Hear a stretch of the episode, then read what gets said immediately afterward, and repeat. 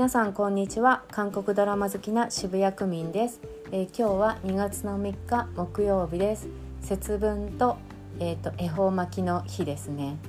あの節分のお豆を昨日買ってこようと思ったらあんまり周りのコンビニに売っていなくてマイバスケットにも売っていなかったんですよね。なぜだろう。恵方巻きもまあまだ出てなかったんですけど。ちょっと明日夜恵方巻き食べて昼節分やりたいなと個人的には思っています東京都は2月2日昨日感染者数が2万人を超えたのでの感染すごく今回しやすいって言われているので皆さん個々に気をつけましょうね。うん、で、えーと今日はつい先日といってももう1ヶ月前ですね。1月1日に韓国で放送が終了したもう2021年の MBC の演技大賞を総なめしたようなドラマ「と袖口の赤い裾」「The Red Sleeve」赤い袖先について話したいと思います。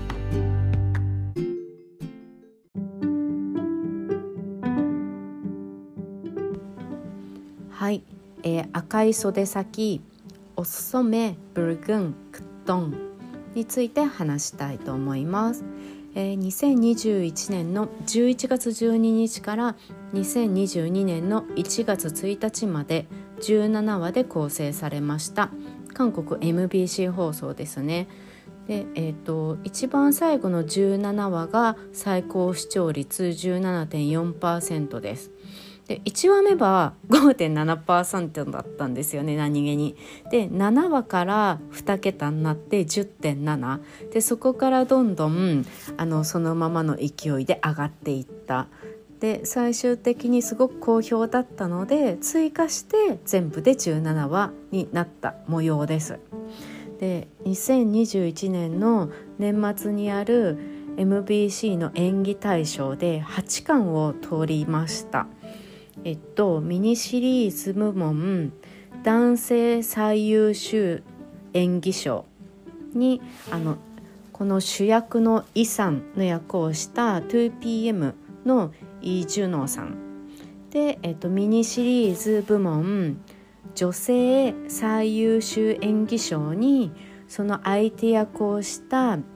えっと、イ・セヨンさん。で、えっと、厚労省としてあのイさんのおじいさんの役をやったイ・ドンファさん。イ・ドンファさん。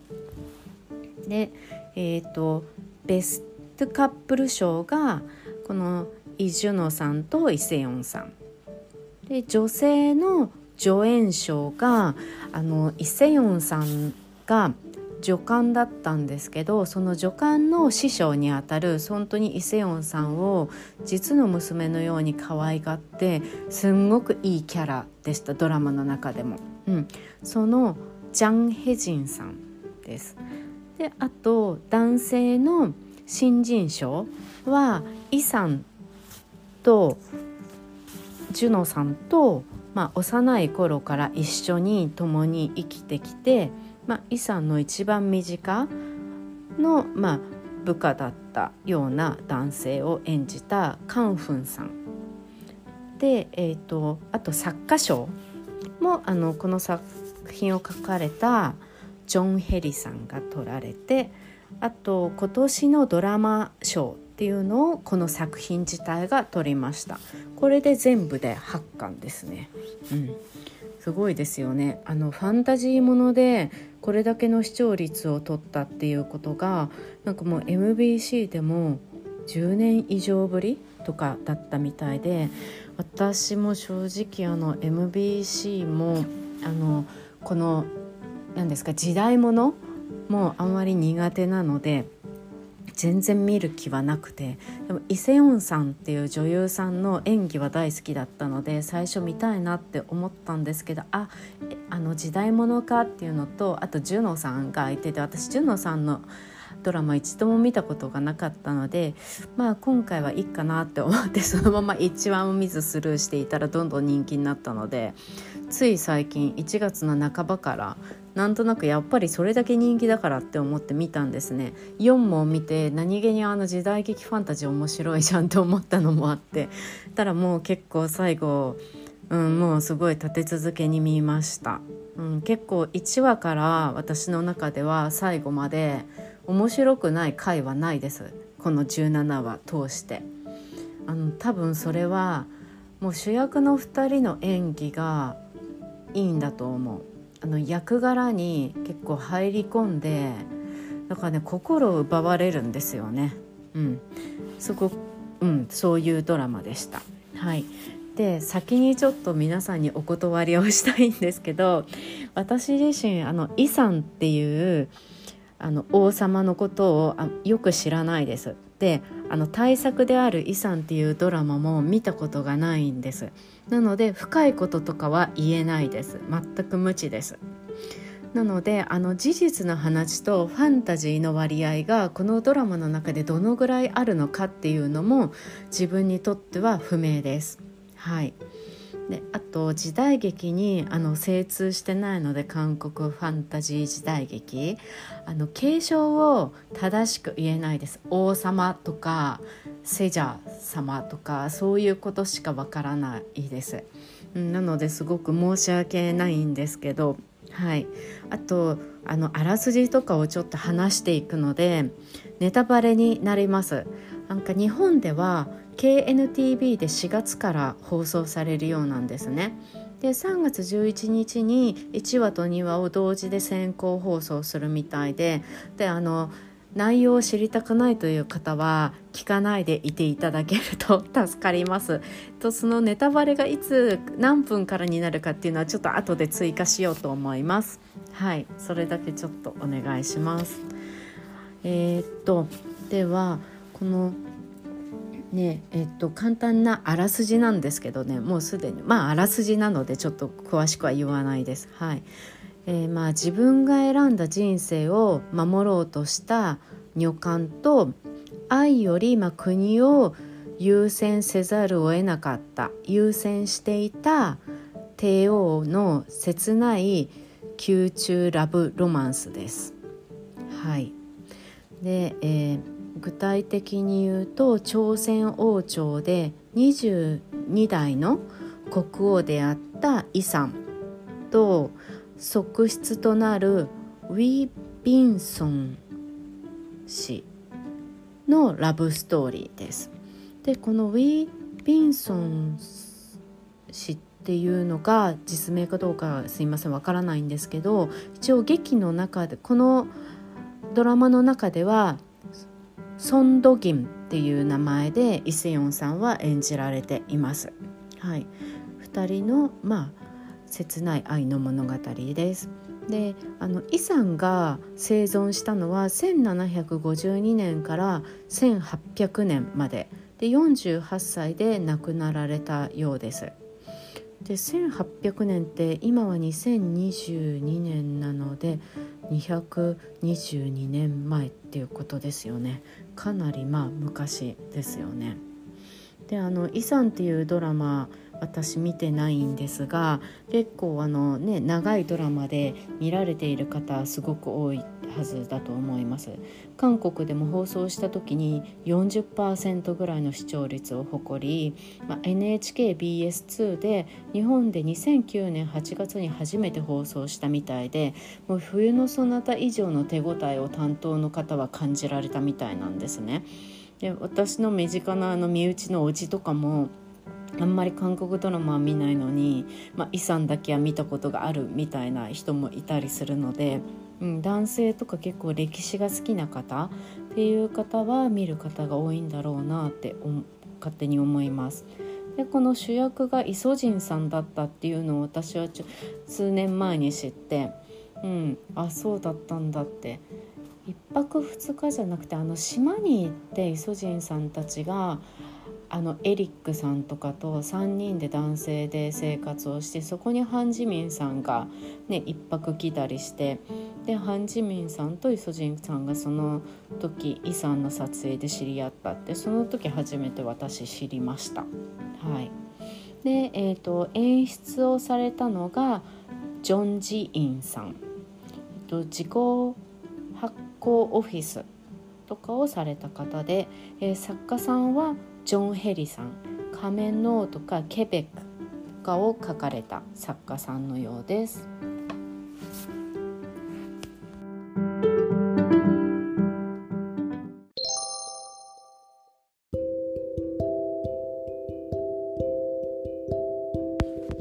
はい、えー、これから話していく上でネタバレとなる部分は14分ぐらいからです。あとキャストの紹介を41分ぐらいからするのでそこでも若干、まあ、ネタバレ的なことを話しているかもしれません。あの聞きたくない方はそこは飛ばしてください。お願いいたします。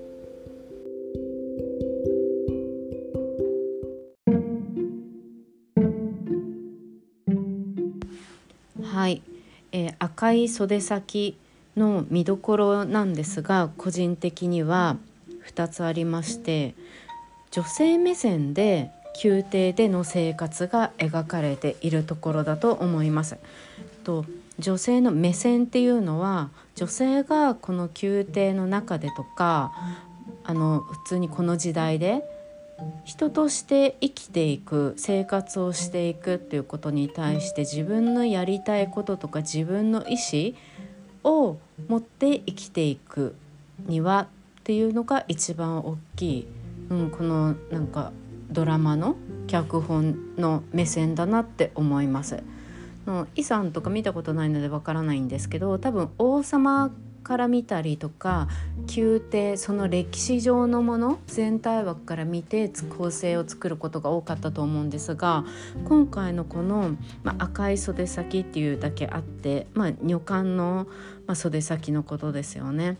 なのでやっぱり女性がこの宮廷の中で生きていく上で、うん、の話なのであの視聴率が高かったりっていうのもやっぱり現代の女性がすごく分かりやすい見て自分に投影できる内容だっただと思います。特に結婚されている方もあの自己投影しやすいだろうしまだ結婚しなくて働いている人、まあ、普通に一人で働いている人とか全ての女性年代あんまり関係なく見てあのすごいね考えられさせられる、うん、でもあの深刻にじゃなくて、うん、そういうことそういうストーリーだと思います。はい、あともう一個はもうなんか最後の方にもう15話ぐらいからはもう結構私イさんがかわいそうでかわいそうでしょうがなくなってたんですけど、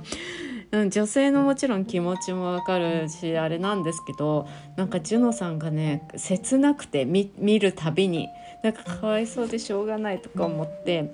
プラスやっぱカノレのねそれの表現の仕方がすごく上手だと思うんですよね。プラスまあ普通にその私がかわいそうだって思うのはその男女関係においてなんか相手の女性があんまり反応しないっていうのをなんかジュノさんのね見ててかわいそうだなって思うことであってプラスなんか国王としてやっぱり生きる孤独さっていうのを彼の演技からすごいひしひしと感じました。なんかジュノさんの演技初めて見たし私あんまりジュノさん自体を見たことがなかったんですけどすごい顔に何ですかすごい特徴があるタイプとかではないのですごいナチュラルであの王様のあの服装とか衣装とかメイクとか全部似合っててすごいシンプルで誰が見ても見やすい王様って外見だとも思いました。はい、この2つが自分の中で、うん、メインだったと思います。でちょっと簡単にここからあのストーリーについて話していきたいなと思うんですけどもう私が勝手な解釈なので、はい、それご了承ください。でやっぱりこういうあの宮廷のラブロマンスファンタジー系っていうのは必ず子供時代に出会いがあるんだってすごい効果も持って読むの時もそうだったんですよね。なので子役の方って必ず出てきてでその人たちが大きいなんか年を取って俳優さんになってくると大人の何の子役だったみたいなことを必ずキャリアで書かれたりとか、うん、そういうのを思うんですけどでまあ子供の頃にこのイ・セヨンさんのあの配役名が、まあ、ソン・ドギンっていう助監の名前でこのドミキムが起点を聞かせてこのジュノさんの命を、まあ、救ったっていう出会いがありました。ででも実際その本当に彼女が命を救ったんだけれどもそれを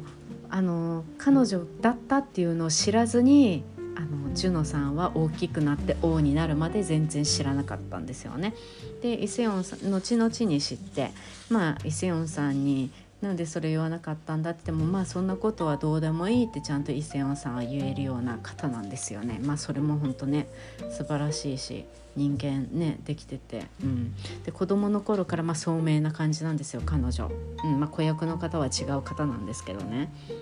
で結構もう9話ぐらいからだんだん2人がまああの何て言うの相思相愛にだんだんなってきたんじゃないかなっていう感じになってきて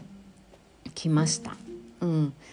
でだんだんねその場面が無理やり王様と女官がそんなに2人で偶然会うことってないと思うんですけどまあドラマだからそういう場面も作られたりして、まあ、だんだんお互い気があるのかなって、まあ、王様の方は完全に気があるなって感じだったんですね。で11話ぐらいになってきて、えっと、この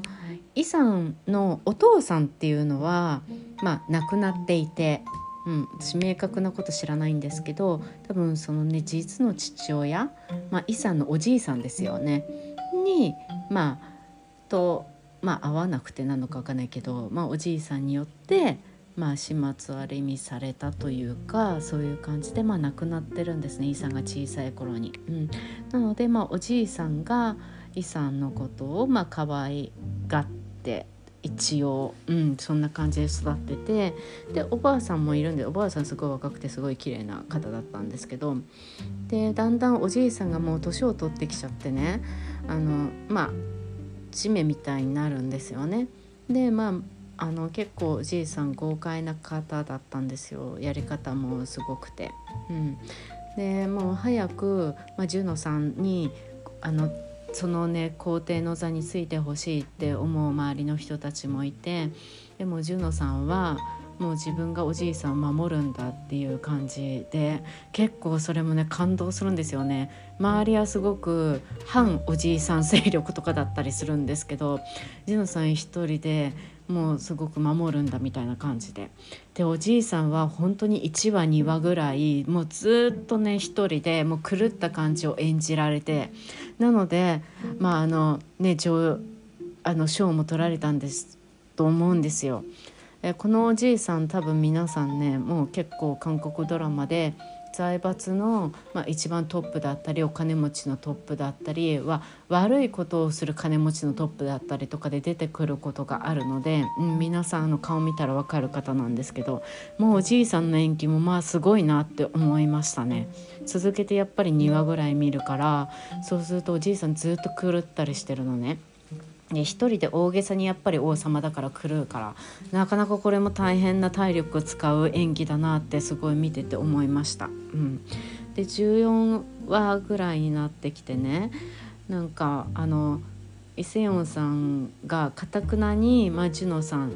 の思いを拒むんですよ。それもなかなかすごくてこの時はまだジュノさんも若干うんまあちょっと余裕があるわけじゃないけど後から見れば、うん、この時はまだ寛大にねジュノさん結構一線音さんを客観的に見ていてあなんかねすごい演技上手ですよね。なんかすごい寛大な王らしい雰囲気と男性のそういうのらしい雰囲気と恋愛初めてだから分かんないんだけれどもでもそれ以上に男性らしい雰囲気を私感じ取って、うん、すごい優しい男性だなってすごく思いました。はい、で15話ぐらいになってきてから一回ねセヨンさん宮廷の外に出されるんですよ。でもうちょっとある人のあれでまた呼び戻されてきてでもうこの時にはもうジュノさんもあのイセオンさんと一緒になれないって思ってたからイセオンさんは外にね行ってで新しいまあ王妃を他の人が用意したんですよねまたこの王妃がね、まあ、女性だからなんかちょっとこの女官と自分の旦那さんである王様はちょっと変じゃないかって気づいてねでこのイ・セヨンさんにわざとけしかけるようなことをして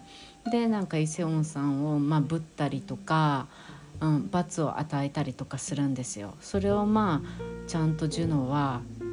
見つけてそういうことをやってる王妃っていうのは。うん、で王妃はいつの間にかいつの間にかとかいうかまあそういう自分のそういう行いによっていなくなっちゃうんですけどでまあ本当に15話のここでね、まあ、セジャー様をきっとイ・セヨンさんも好きなんですよね。でも好きだけれども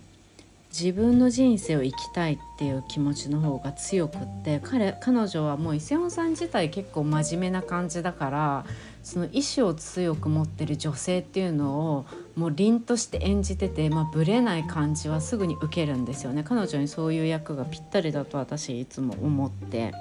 だからすごい自分の人生を生きるんだって。でも聖者様はきっと好きなんですよ気持ちの中では。でも聖者様だからこそ普通の人だったら良かっただろうに聖者様だからこそ近寄れないっていうふうに思ってるんだと思うんですよね心の中では。うん、でえっとねここでまああの新人賞を取ったカンフンさん扮してるそのセジャ様と幼い頃から一緒にあの共に育ってきた、まあ、部下の一番近い人は、まあ、セジャ様をやっぱり裏裏切ってたっていうかセジャ様のこと思いすぎてねやりすぎちゃうんですよね。うん、やっぱこういう4話の時もそうだけどやっぱり男性のその皇帝に対する思いが強まってっていう方ってやっぱり多いですよね。で4話の時も最初は女性って分かってなかったわけだしあの皇帝が。で男性だと思ってやっぱり慕ってそこまで一生懸命王様のためにやるっていう。でこのカンフンさん扮するその人もまそうででまあカンフンさんのその子供の頃ねあのさっきちょっとお話ししたドギムの起点の良さにまあジュノさんは命を救われたんだけどそのカンフンさんが自分がそれをやったってまあ言ってたんですよジュノに。うん、でそれをねその時に告白したんですよね。結局あのお便りで聖者様に。で自殺をまあ図ったっていう感じなんですけどその時に聖者はまあカンフンじゃなくってそのドギマだったんだ自分を救ってくれたのはってまあ余計に自分との運命も感じるし余計にね恋親しうようになると思うんですけど。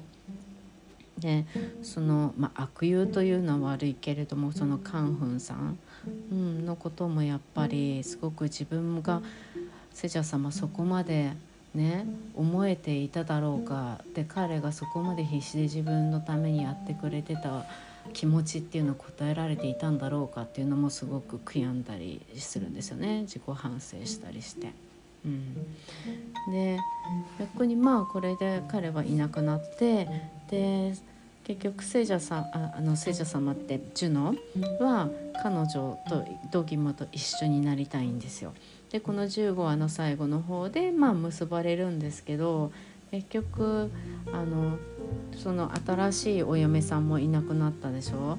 でセジャ様の、まあ、ジュノのお母さんはもともと女官出身なんですね。だからもう本当にお母さんがもう客観的に2人の心を見ていてもうあのセジャス様にジュノに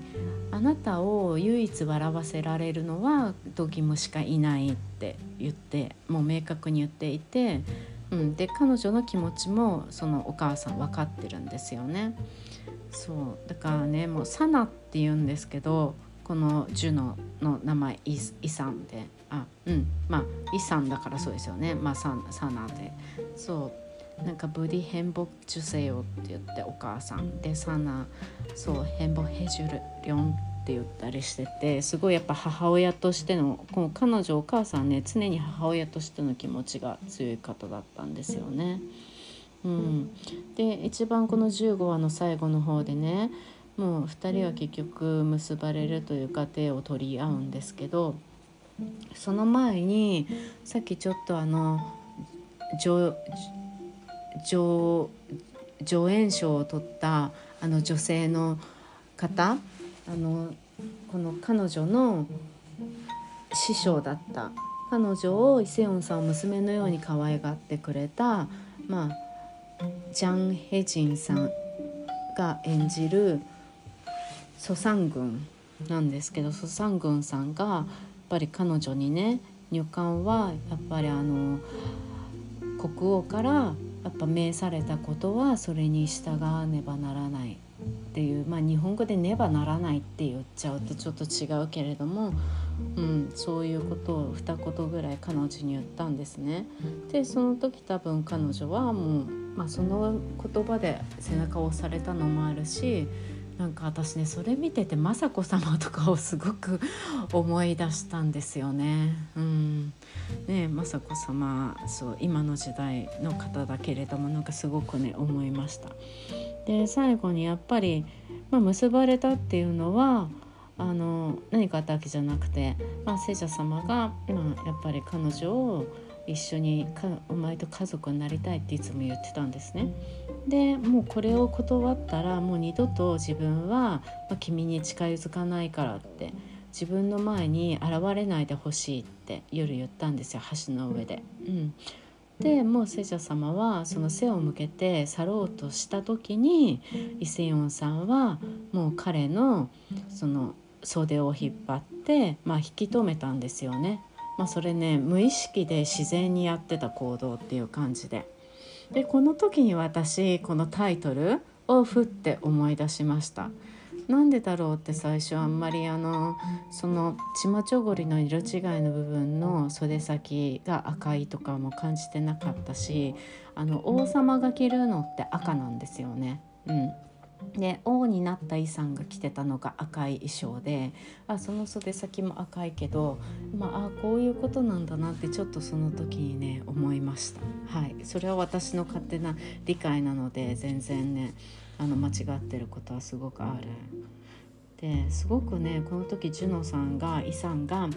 もうクリオハンだってすごく言ってたんですよね。ヌルクリオハンだって。私この時にこうクリボって久しぶりに私昔 KR KR なんとかでしたっけ？あのスーパージュニアの3人のの歌が上手い人たちで構成されてる3人のあるじゃないですか。キュヒョンとと。あれでなんか「クリオ」って「飲むクリオ」みたいななんか歌歌詞がすごく印象に残って。なんか「クリオ」っていうのもやっぱりなんか「I miss you」みたいな感覚で私すごく捉えてて。うん、まあ自分がやっぱりすごくなんか昔あ英語圏にちょっと子供の頃ホームステイに行って英語全然できない時になんかその言葉を言われた時にすごく響いたんですよね気持ちに。でも日本語でそのクリオハンダみたいなのを表現できる言葉ってなかなかないよなって思って、まあ、サラダンダもそうですけどやっぱり日本ってその心の動き描写を表現するのになんか適切な言葉って難しいなとか思ってやっぱそういう時にやっぱ英語とかの方が表現しやすいよなって思ってそこのねクリオっていうのがこの時結構出てくるんで最後の方はさほど出てこないんですけどすごくねそのまたまあ多分ジュノさんが上手なんですよね言い方がもう切々と心に響くんですよ。うん、なんかここまでで17分も話してちょっと長くて申し訳ないんですけど倍速でぜひ聞いてください。はい、でついでにまだ行くんですけどねで16話でねもう2人でもう結婚して過ごすようになっててであの彼女は住んでる家があってそこに彼が来るっていう感じなんですよね。でもう彼女の仕事は一日中彼をここで待ってることっていう感じなんですよでもジュノさんは普通に「今日一日何してたの?」って聞くんですねでもう心の中でイ・セヨンさんはまああのここにいてあの国王が来るのを待ってるのが自分の仕事なんですって心の中で答えてるんですよ。顔はすごくニコニコしてて。うん。でやっぱりもう外に出れないでずっと一生宮廷で暮らすんですよね。ピョンセン。うん。ピョンセンって久しぶりに聞いたなって思って。っ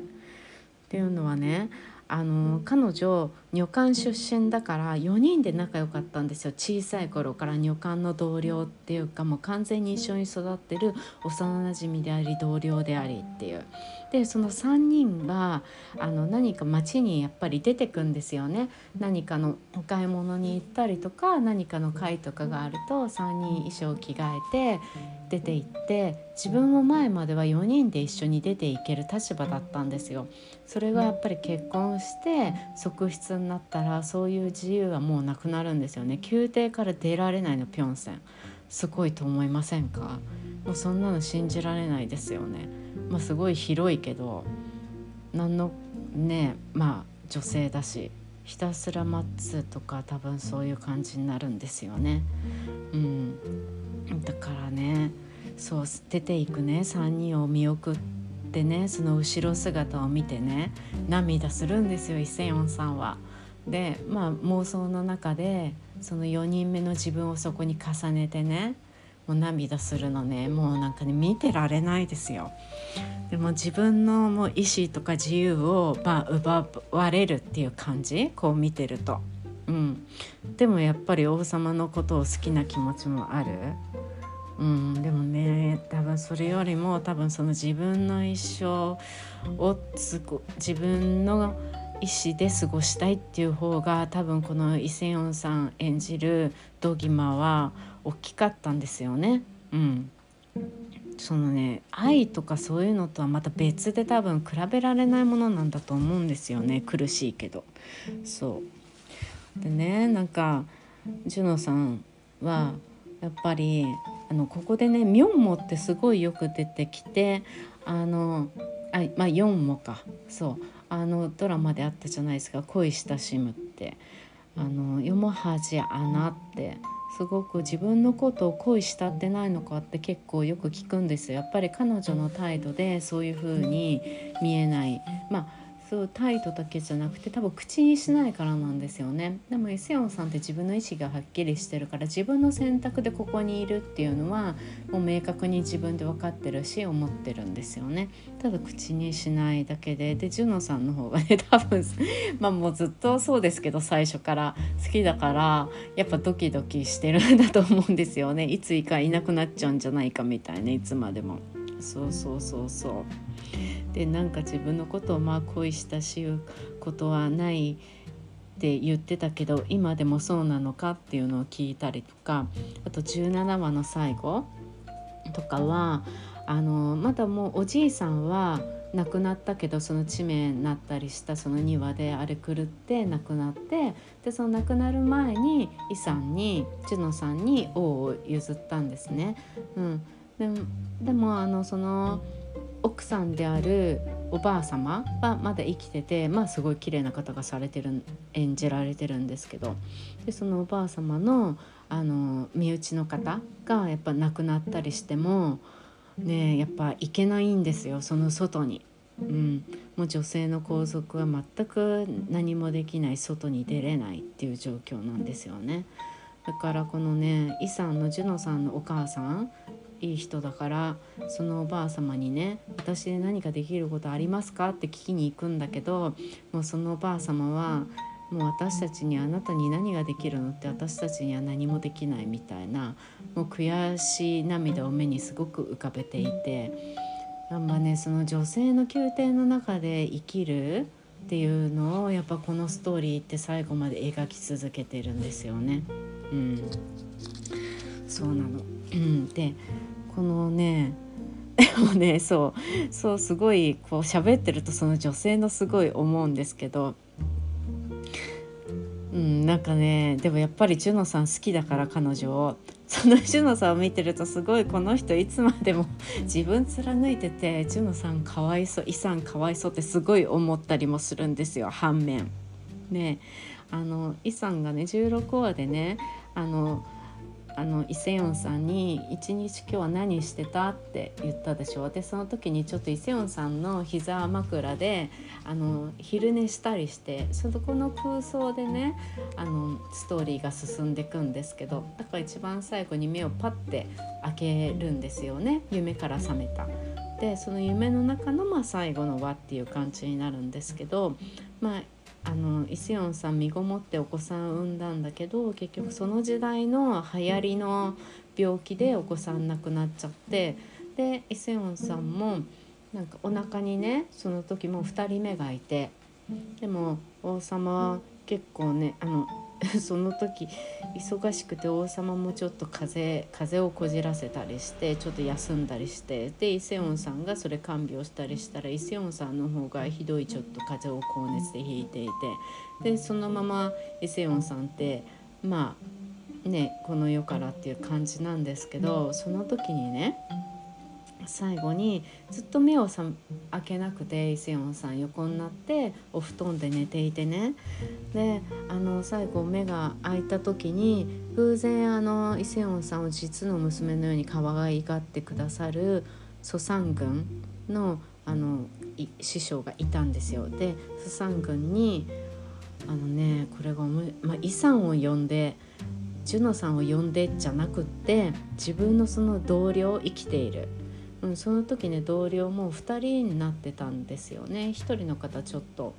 うん、事件で先に亡くなられて2人になってそのね同僚を呼んでほしいって言ったんですよ。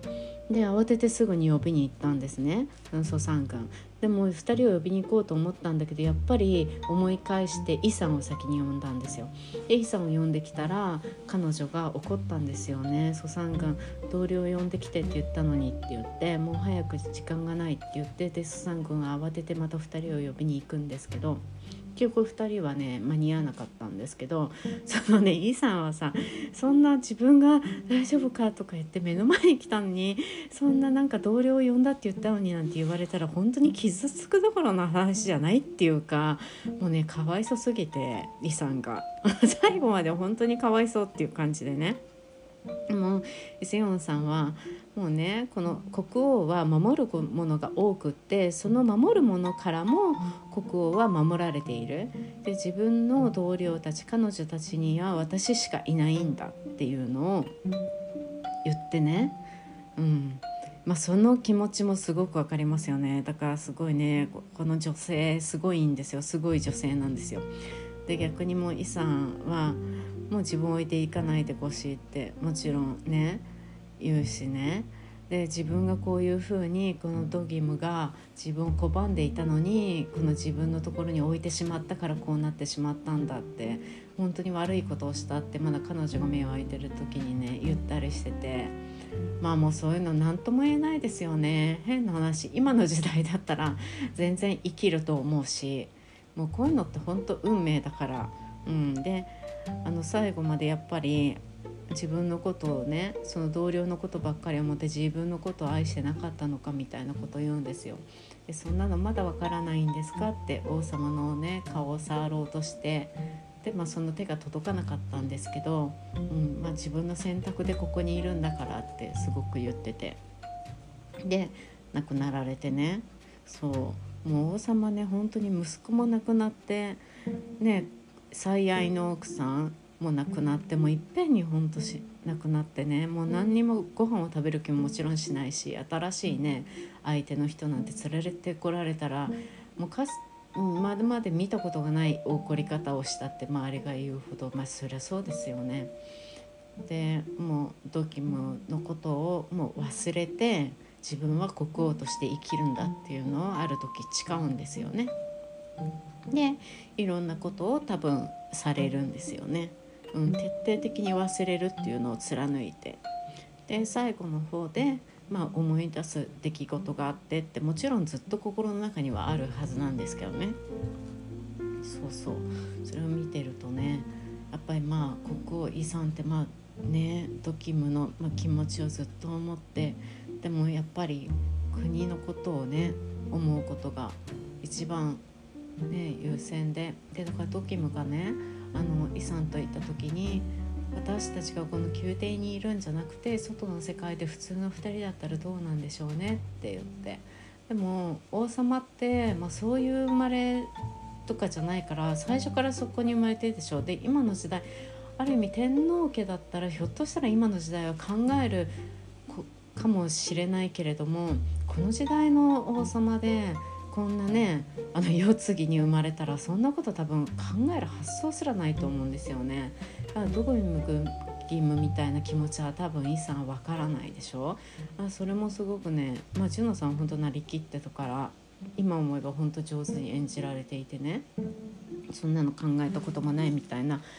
下手なそんな変な言い方で口にはしないけれどももうすぐにねあの表情と態度ですごく分かるようなでも和やかなねほんといい坊ちゃんっていう感じなんですよね。ほんと人がいい人だから彼女のことだけを思って。そう。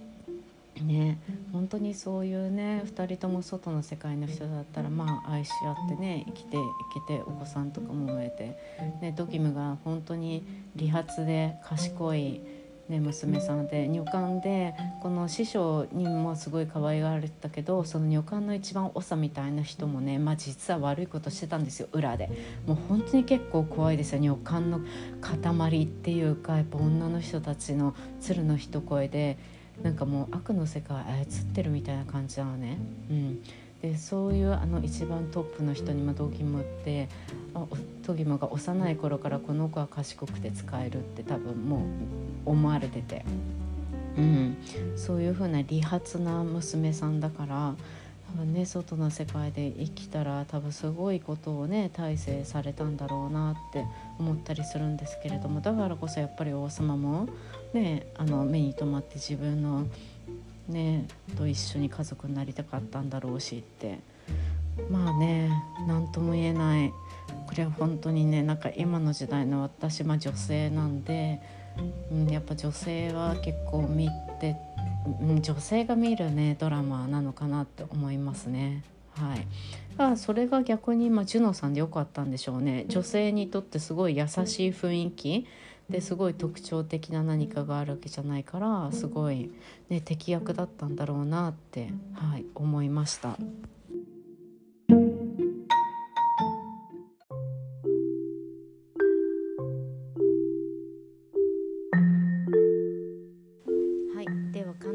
キャストの紹介です。えー、イサン国王を演じたのは 2PM のイ・ジュノさんです。えー、ジュノさん1990年1月25日生まれ32歳178センチでデビューは 2PM の歌手として2008年なので18歳の頃ですね。で2021年3月30日に除隊されてそれからこちらの作品が初初一応初ってなってたんですけどそうですね。一応初ですね。はい。除隊後初の作品になります。もう早速なんか2月の3日？あ違う。2月の2日か。ラジオスター多分出られてたりとかもう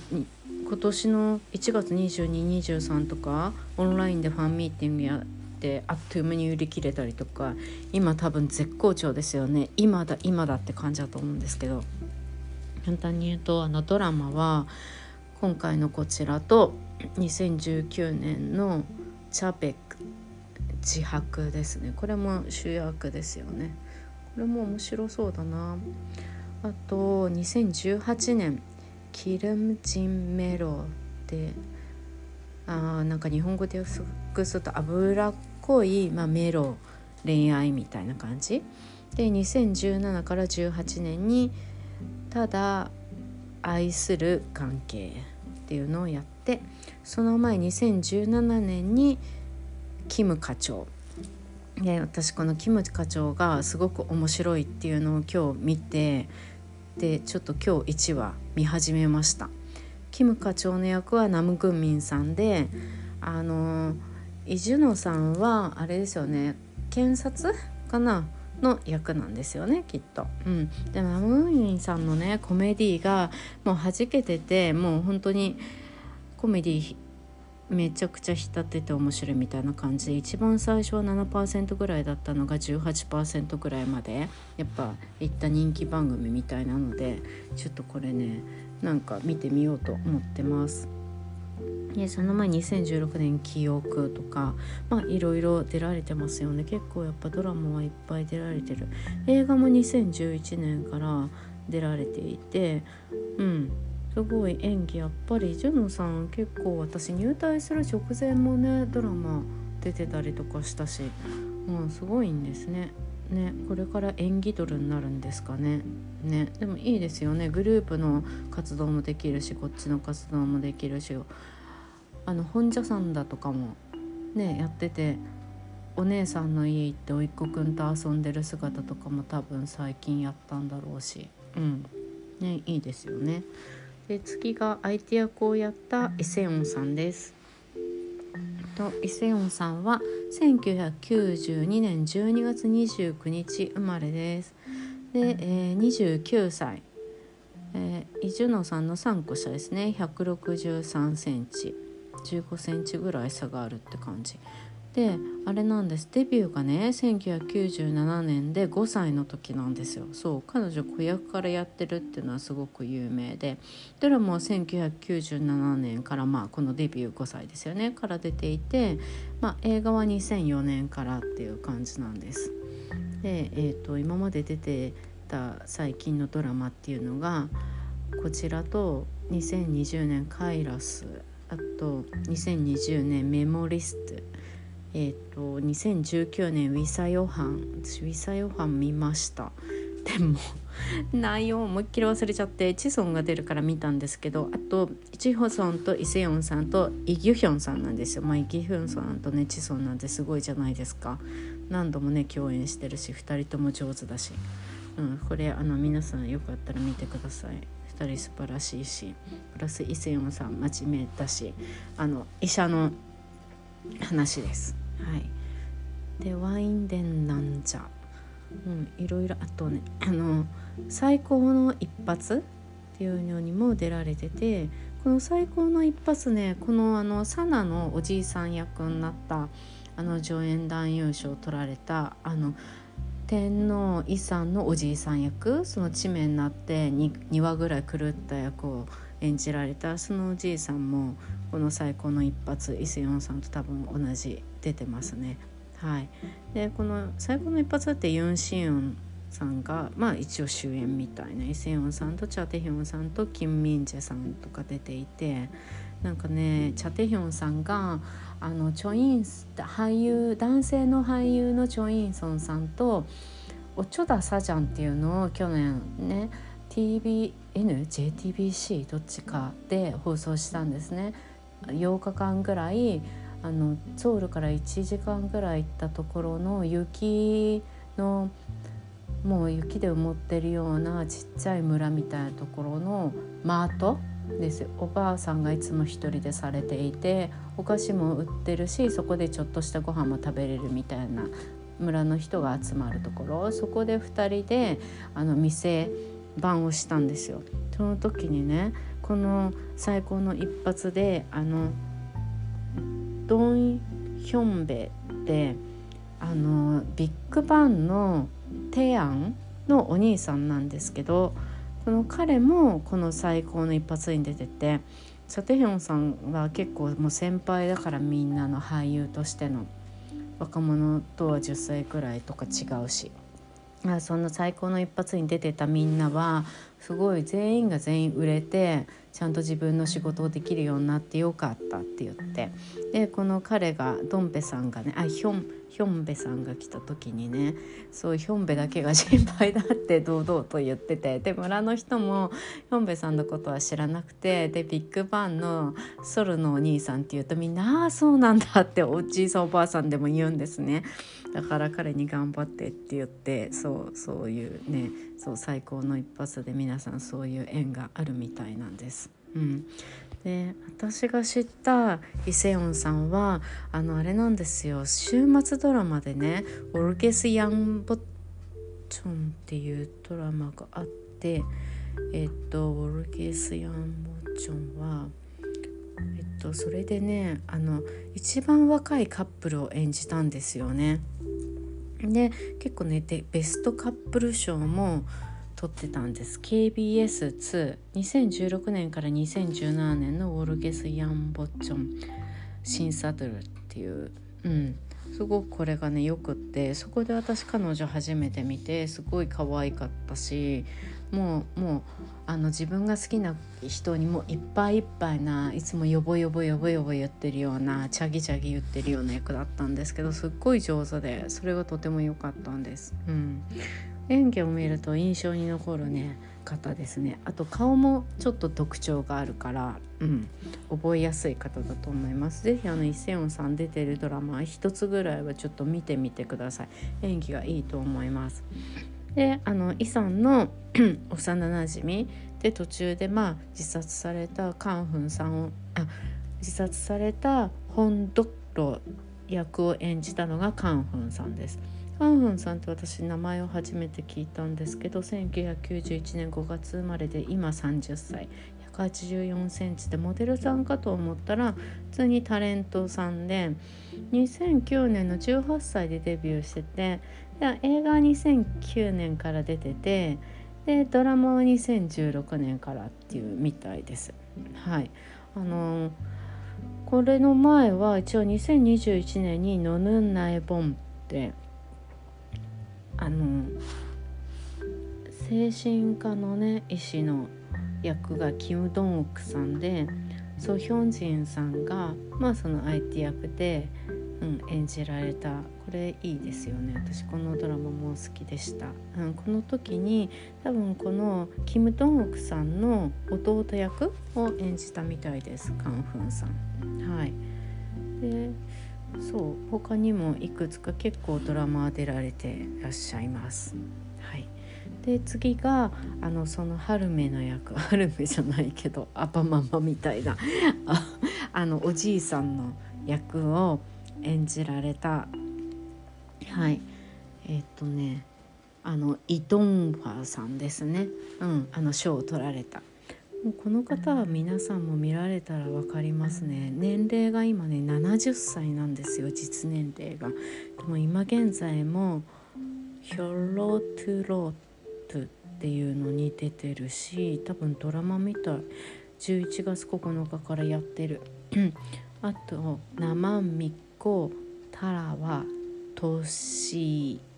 オープ3」っていうのにも出てるしあナヌントロットカスダっていうのにも2020年に出てたり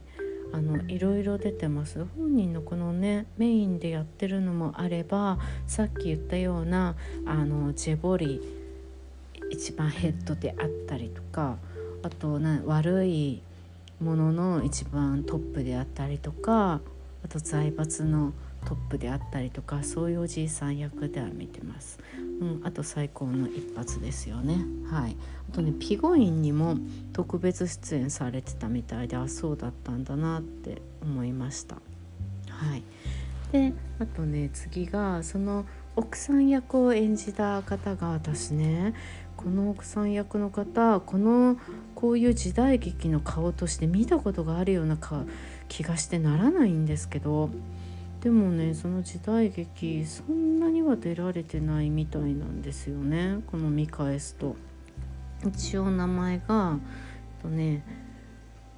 チャン・ウェイチャン・イージンさんっていう方です。年齢はあのね38歳。内気なボスとかに出てたんですよね。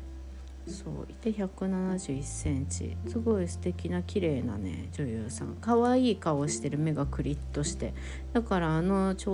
あのあの朝鮮時代の洋服着物を着ててもすごい可愛い特徴があるからどっかで見たことあるんじゃないかなってすごい思ってならない感じです。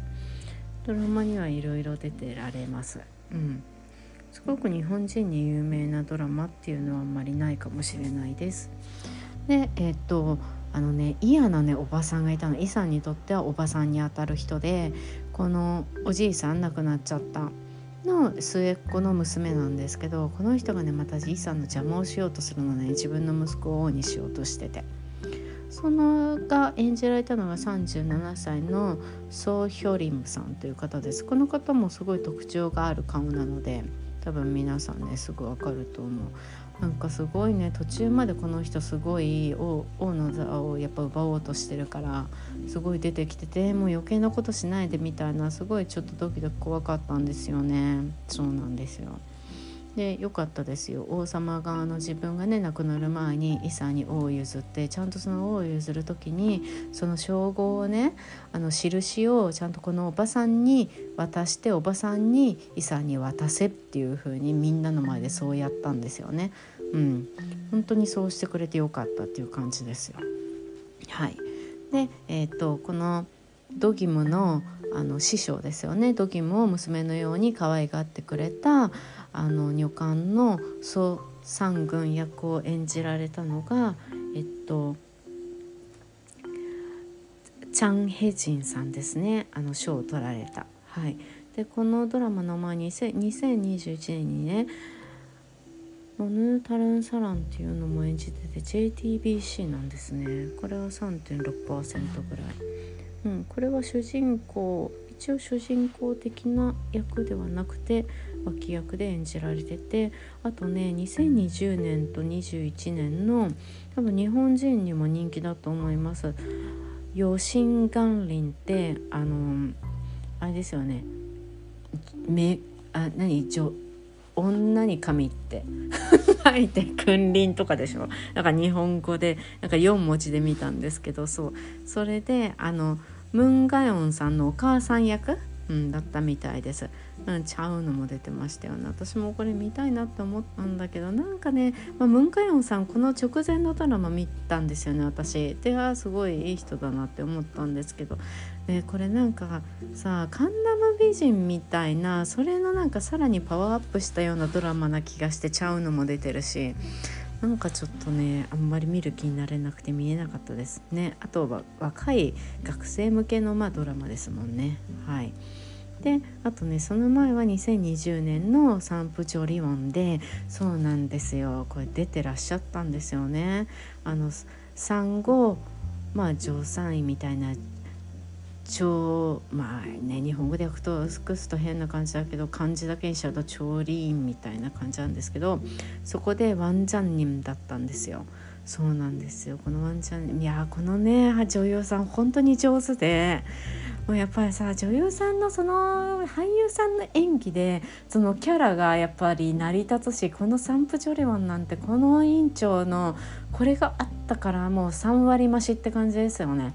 やっぱそういう演技が上手な人がそのねドラマってこう持ってきますよね。うん、もうすごいやなんかしかもさそういう上手い人にまあ徹底的に嫌な役を上手い人がやったら本当に嫌なやつだなって思う憎たらしい役になるんですけどねでもこうなんかサンプ・ジョリオンはちょっと弱みもあるなんか委員長なんですよ。最後の方でわかるんですけどまあそれがねすごく上手ですごい愛らしい委員長でした。最後になればね。うん、でこういう感じであサライブ磁石もはいえあのこの時もね出られていてこの時にあのソジヘさんのお母さん役だったんです。あのデパートの社長うん、あのお母さん一人で娘さん育てた。そうそう。筋江さんをなんかね 家に閉じ込めてましたよね。あの好きな人と出かけないように、うん、そうそう。そういう社長の役で出られてました。この方ねすごい本当に女優いいしすごいねやっぱこういう自分の演技をうまく自分で分かってる方って自分に合うドラマをやっぱ選ばれたりとか合うような役が来たりとかもちろん合うように演じるんだろうしポジショニング取れるところがすごいですよね。昨日のあのチョン・ジヨンのセルフプロデュースがすごいじゃないですけどやっぱり人生そういうもんなんだなって思ったりしますよね。特に役者さんとかは。うん。であとねあのイさんのお付きの方ですごい面白い人がいたんです。なんか、ね、あのなんで空気を読む力がないからいつもこのね 今のね助監のね方に怒られるんですけどでもこの人がいるからすごく場が和んで韓国のドラマってシリアスであればあるほど笑いがあるじゃないですか。うん、だからそれをねこの方がすごい一人でね なんかね背負っててねすごい面白かったんですよ。でこの方あの、はい、あの役者さんとしての名前はオデー・ファンさんっていう方で多分皆さんこのねあの時代劇のこの雰囲気で見ることが多いすごい役にはまりすぎてたから私が勝手に初めて見たけどそう思ったのかもしれないんですけどすごくお上手でしたし多分みんなね見たことある顔の人ですよ。刑事の役やったりとかもあるだろうし秘書とか室長とかもあるだろうし、うん、いろんな役をされる、はい、方です。はい、今回は護衛の役で最後までねもうイさんのこの人がいてくれるからイさん安心みたいな感じもう何気にねそうだ忘れてたんですけどイさん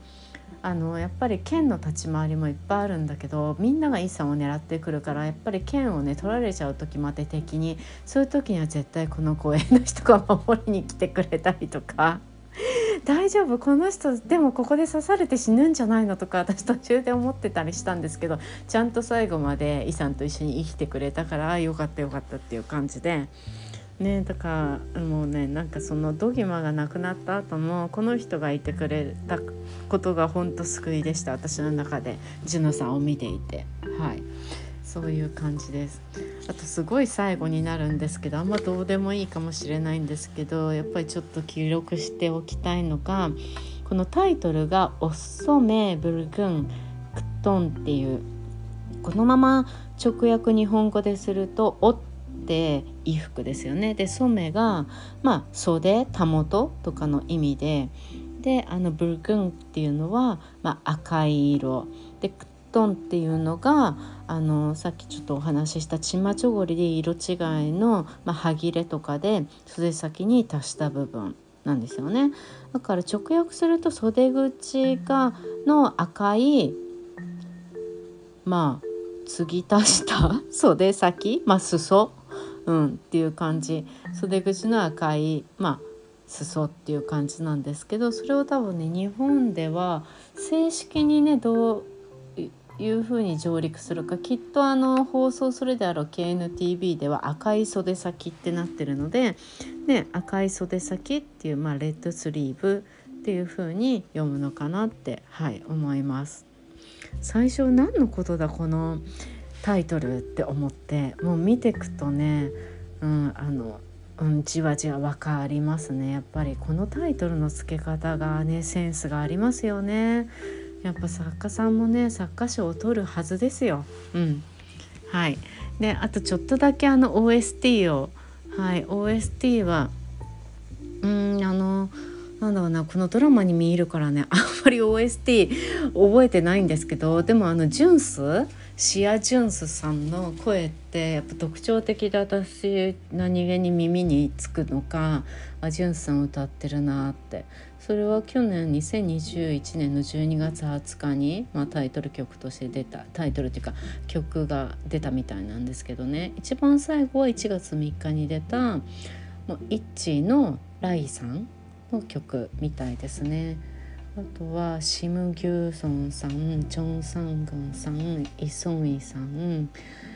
ミン・ヨンさんチョンあチョン・センウン君もさんだ。チョンああ違うチョン・セウンさんか。君とは違いますね。とベンさん。あとウィーインさん。うん。そうですね。OST もね多分すごいいい感じです。このドラマをいい意味で邪魔しない、うん、ドラマに合う OST になってると思います。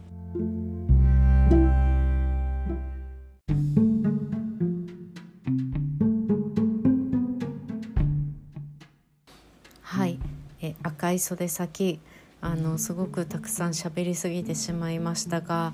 ついついあの喋りすぎてしまうほどすごく内容が濃かったですし伝えたいことが明確だったんですねその彼女が生きる人生自分の人生をどう生きたいかっていうのが最後までね主人公の気持ちが貫かれてたってすごいなって見てる人にまあ分かりやすいですよね。プラスそれに対する遺産の気持ちと国王としての自分のまあ、人生と役割ですよね人間って人それぞれ役割あると思うんですけど生まれた時からそういう役割でねあの生活して育ってるとなかなか全く違う世界って想像つかないだろうし特にこのね昔の時代とかってなんかねやっぱ病気になっちゃったりすると私自分のすごくあのこういうこと言うの恐縮なんですけど申し訳ないんですけどねあの実家にいる犬とかがこう何かの時に動物病院に私一人で連れてってでもすぐにレントゲンが取れなかったり人間だったらすぐレントゲン取って脳とか頭の様子を若干でも知ることはできるかもしれないけど動物ってすぐにそれができなかったりとかするんですよね。やっぱ何でも限界ってあるんだなとか思うとすごいね人間は当たり前にあの考えちゃっているからすごいもうどうしようもないもうどうしようもないっていうことってあるじゃないですか。ね、なんかすごいそれをねなんかあのこの病気になってこの時代にっていう方たちの思い出してもう想像するしかないですよね。うん、今の時代を生きる私たちはこの時代の人たちのことうん、いやすごいでもやっぱ女性っていうのを生きていくっていうね、自分の人生まあ男性もですけどね彼女みたいにやっぱり自分の意思を持ってね自分を何て言うの？尊厳を持ってやっぱね自分の人間としてやっぱり生きていくっていうことは大切だよなって改めてそういうのもね考えさせられました。うん、4月からあの日本でやる KNTV 以外でもねこれから先やるかもしれないので、うん、ぜひ皆さん機会があったら見てくださいあっという間に見れちゃうと思います。うん、なんかやっぱ対象を取るのが分かるドラマであったというか。うん、あの時代はね昔の時代だけどやっぱ女性にフォーカスしてるっていうのが女性ドラマを見る女性が多いと思うので、ね、女性側の方が男性よりもやっぱそういう女性たちにとってはすごい引き込まれる気になるドラマであったんだろうなっていうのを思います。はい、なんか斬新ですよね。昔のこういう時代劇を、うん、女性目線で描くっていうのは今の時代だからこそだしそれをまた MBC とかキー局で放送するっていうのも、うん、よかったなって。であの2人が品がある感じだったんでそれもまたね良かったんだろうなっていい作品っていう風に出来上がってて、ね、終了したまあ終わりの結末っていうのは、ね、これから2人がどうなっていくのかっていうのは、まあ、想像できる余白も残っているので、うん、ぜひ皆さんあの見てください、うん、見てほしいドラマですね2021年の、まあ、素晴らしいあの歴史上のドラマとして、うん、あの刺激ドラマとしてすごく良かったです。